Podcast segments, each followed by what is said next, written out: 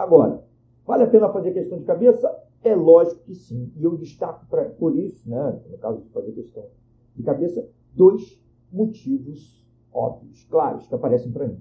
O primeiro motivo é óbvio demais, que é você fazer as contas mais rápido.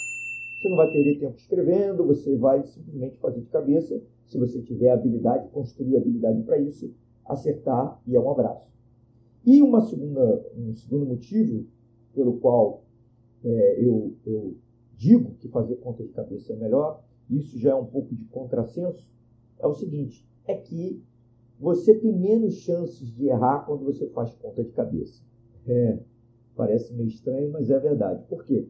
Quando você coloca no papel, você, se a conta for muito complexa, você fazendo várias contas complexas no papel, você pode simplesmente é, errar a técnica, escrever um número errado. Muitas vezes acontece isso, ainda mais numa prova muito longa.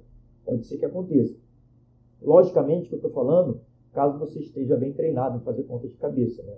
Se você for iniciante, aí pode ser que você se ferre um pouco. Mas olha só, vamos lá.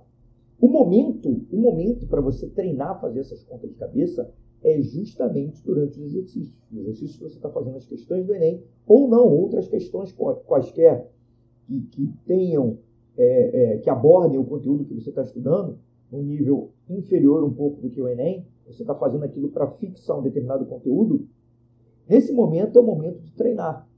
E você treinando, fazendo essas contas de cabeça, você vai chegar no Enem é, mais preparado para fazer isso daí, mais confiante para fazer essas contas de cabeça, e aí você vai mandar bem.